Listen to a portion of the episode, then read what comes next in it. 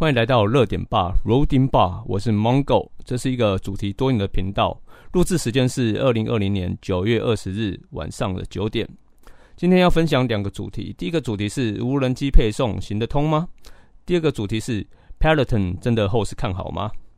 在收听前，请在 iTunes 订阅，也可到 Spotify 与 Google Pocket 上收听。另外，也顺便追踪我的 IG 账号 R O D I N B A R 点 T A L K。希望今天讲的内容对大家是有帮助的。那我们就开始喽。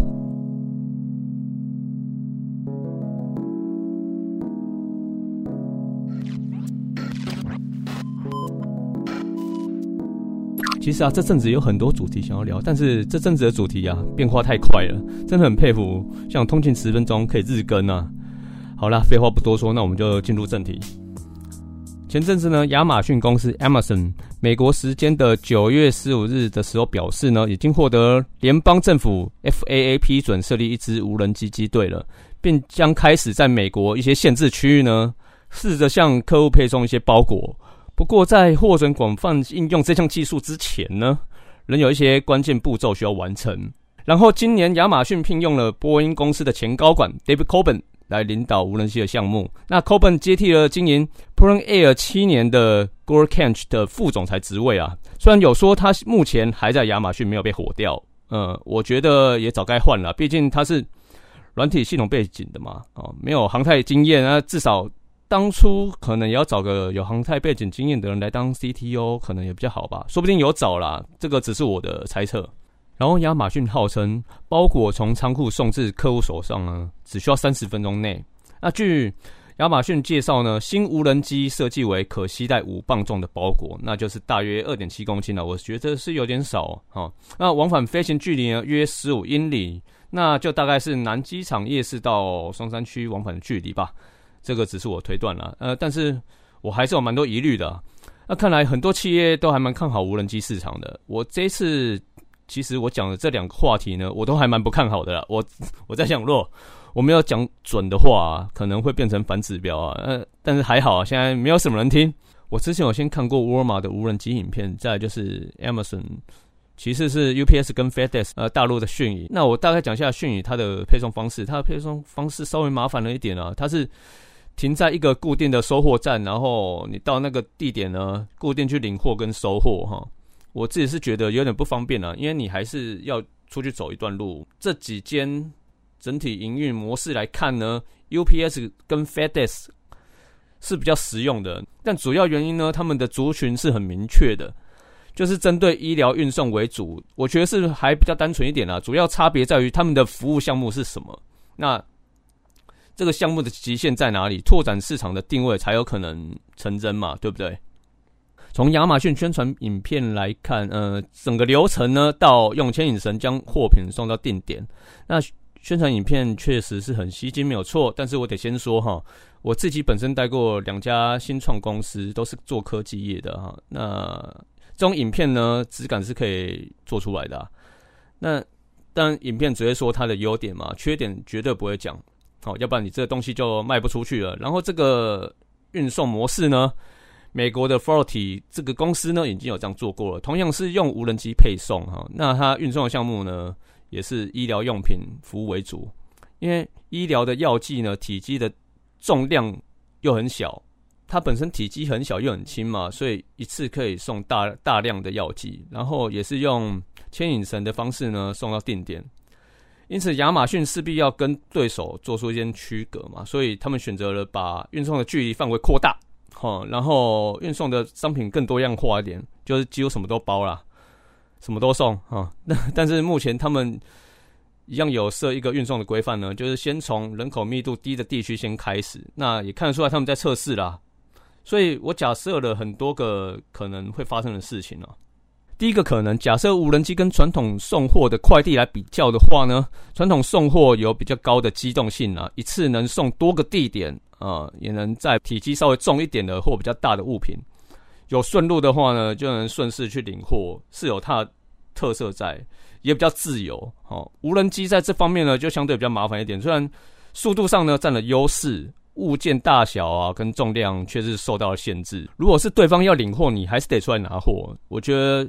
相对不方便啊。所以我认为无人机配送应该是特级舰的品相才会比较划算哈。我觉得大家说无人机配送餐点哦，我觉得现阶段不太可能哦。你你吃一餐可能就要花上不少金额了，而且数量上跟体积呢，它也是受到限制的，顶多就送披萨吧。但是我觉得应该不会比 Uber E 的划算才对啦。那我觉得最有可能的解决方法呢，就是要有。庞大的无人机队才有可能解决这个问题，那才能填补上送货的速度嘛，对不对？那我觉得呢，这样子也衍生出第二个问题啊。那第二个问题就是，FAA 它能允许多少架的无人机在天空中飞呢？那十架还是五十架？那假如说今天亚马逊可以这么做了，那其他家的无人机是不是也能这么做呢？那倘若有八家的公司。他们有那么多台的无人机啊，那同时集中在同一个区域，那天空上可能会很壮观哦，就会让你在看有种蜘蛛人和离家日的那种感觉啊。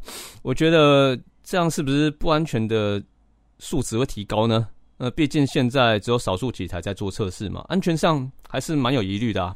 第三个可能性的问题呢，就是天气了。嗯，如果在早一点的天候环境下呢，如果是有雨水。哦，或者是有落雷、闪电的时候呢？这些情境下，无人机它能怎么样的应对？哦，所以这个部分，亚马逊如果有计算到这个的可能性的话，应该在天候恶劣的情况下，无人机还是无法出动了，就跟飞机一样嘛。那天气非常恶劣，还是没办法飞嘛。所以我觉得还是得乖乖的靠传统物流来解决，至少没有被雷击的风险嘛，对不对？那雷击之后掉下来，如果是掉到森林怎么办？另外也有人会追我说，将来可能会可以载个六七项的货物嘛？那配送多个货物，呃，这个问题迟早会被解决的啊！我也觉得这个是有点太乐观了，因为无人机它要如何判定说它要先垂降哪个货物？那可能就是箱子要贴上二维码吧，然后用镜头扫描一下，或许能解决吧。要不然就是他送的地点它是有按照顺序的，呃，但是。如果是这样子的话啦，那无人机的体型那不就变得更大了吗？要不要干脆用直升机来送好了？那不然搞个飞行汽车嘛，知 道对不对？那说到飞行汽车啊，那最近日本有研发出一款家用的飞行汽车啊，我看的是很无语哦。这之后可能也可以单开一起来讲。另外第四个可能性的问题呢，我不知道亚马逊有没有解决。这个应该也是很多家电动车公司所谓面临到问题，那就是电池了哈。那以电池的特性呢，如果是气温太低的环境下呢，大约十到十五度左右，那电池就会相当的耗电。啊，主要原因呢，就是越冷呢，电池的效率会越受影响。你就把它想象成电池是因为一碗那个浓稠的浓汤好了，然后你拿去冰箱冰个五分钟，然后你再拿出来摇摇看，它是不是流动的速度变得比较缓慢？那大概就是这样的比喻啦。那我不知道 这样比喻好不好哈？那所以，假如一些比较寒冷的地区，美国就很多了吧？那像那种很季节分明的地区更多。好，所以等于说它还是有一些地区它没办法服务到。那总不可能无人机也装水冷系统吧？哈，所以无人机现阶段除了法规问题之外呢，地区还有天气的影响。那最根本的问题呢，可能还是电池，不然。你看 Tesla 为什么要一直做极寒环境的测试？哦，主要就是要改善电池的问题嘛。那这部分 Elon Musk 他也是测试了不少电池材料，但是我也得说啊，说不定亚马逊他有预料到这个问题啊，毕竟他企业那么大，人才要那么多嘛。哦，那所以说真的，我觉得这个大概只有贵重物品才会用到无人机，呃，好像没有理由大家都可以广泛的使用才对。那所以。以上是我的见解啦，而且你看哦，亚马逊从几年开始喊说无人机配送的，他是从二零一三年开始喊到现在，好，那当初也不是说五年内可以广泛吗？所以我相信，除了是卡在法规之外啊，那那不然就是亚马逊去其他市场啊，去中国也行啊，啊，但是如果我觉得要有比较大的可能性的市场的话，我反而觉得无无人车的配送。开发可能还比较靠谱一点，也比较有经济效益在嘛，在天空上运作，它有多么充满不确定性，对不对？那好了，那再准备讲第二个话题。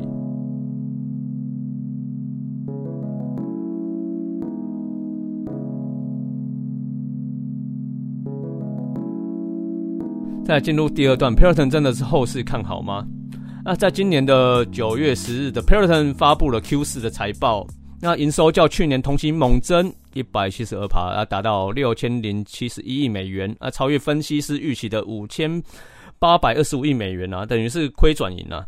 然后我在讲 Peloton 解析文字稿的时候呢，刚好苹果在九月十六日推出了 Apple Fitness Plus，好，然后真的是还蛮好笑又很有趣啊。说真的啦，那 Fitness Plus 呢，价格会更加亲民一点，也有同步的记录跟数据。Apple 强调你不需要花太多的大钱啊，特别强调大钱没有，然后买某些的厂牌的健身器材，你也可以用自己的健身器材，甚至也不用用健身器材 哈。然后也有课程服务，那真的是呛虾的意味相当的浓厚啊。那月费只需要九点九九美元，然后比 Peloton 的十二点九九美元还要低啊。然后 Peloton 创办人。John Foley 也说，呃，Apple 进入这个市场的代表，这个市场相当的大。那我觉得他是想太多了，那人家就是要把你打趴才进来嘛。哦，那我觉得他现在应该已经汗颜了吧？如果就以双方的盈利模式来比较的话呢，苹果应该有很大的优势哦，加上自身品牌的声量，那应该可以自带不少的用户。他们应该只需要着重在后端服务就好了吧，根本就不太需要顾虑生产的问题啊。但是最主要还是因为疫情的关系，有吸引到轻度健身玩家。那 Peloton 今年财报才是这么好看嘛？我觉得这个应该无法吸引到重度健身玩家。如果疫情之后这些用户还有粘着度吗？哦，我觉得要打个大问号。对我来说，这个有点像在发机会财啊。那有稍微看了一下 Peloton 它的线上产品介绍。啊，飞轮有专属的运动鞋，那这点我觉得他们设计的还不错。那鞋底它有做一个结构的卡扣，那踏板它不会踩踩踏板的时候它不会滑掉哈。然后我对于他们的产品有个疑问，那他们的荧幕怎么不把飞轮跟跑步机来共用呢？嗯，而且也能节省不少空间啊。他们的荧幕真的挺大的，真的是有必要吗？而且。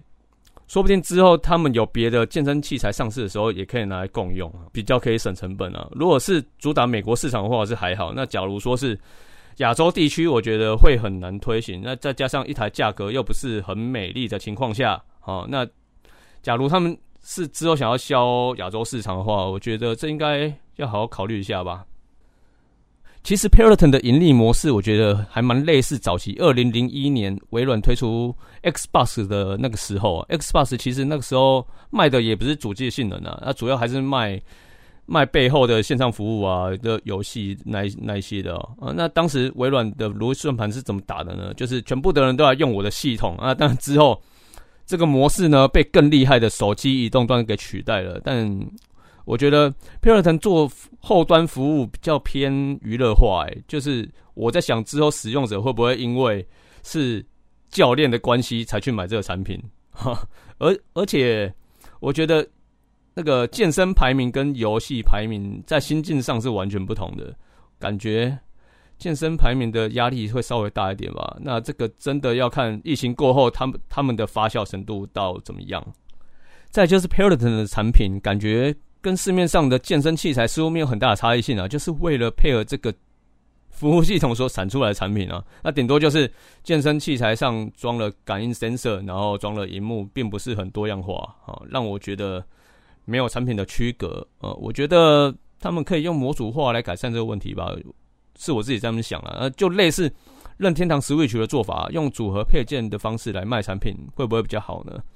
不然，按照以往家庭用健身器材的闲置率来看啊，呃，就是不使用率啦，哦，那跑步机跟飞轮呢是可以排前几名的哦。那如果以台湾来看的话，有些都拿来吊衣服啊，吊一些无围脖诶，我相信这个应该都有人有这个经验啦。如果 Peloton 之后想要避免掉这个可能性的疑虑，模组化应该是个还不错的方向，会有一些进阶版的一些配件可以生产出来啊，说不定也能。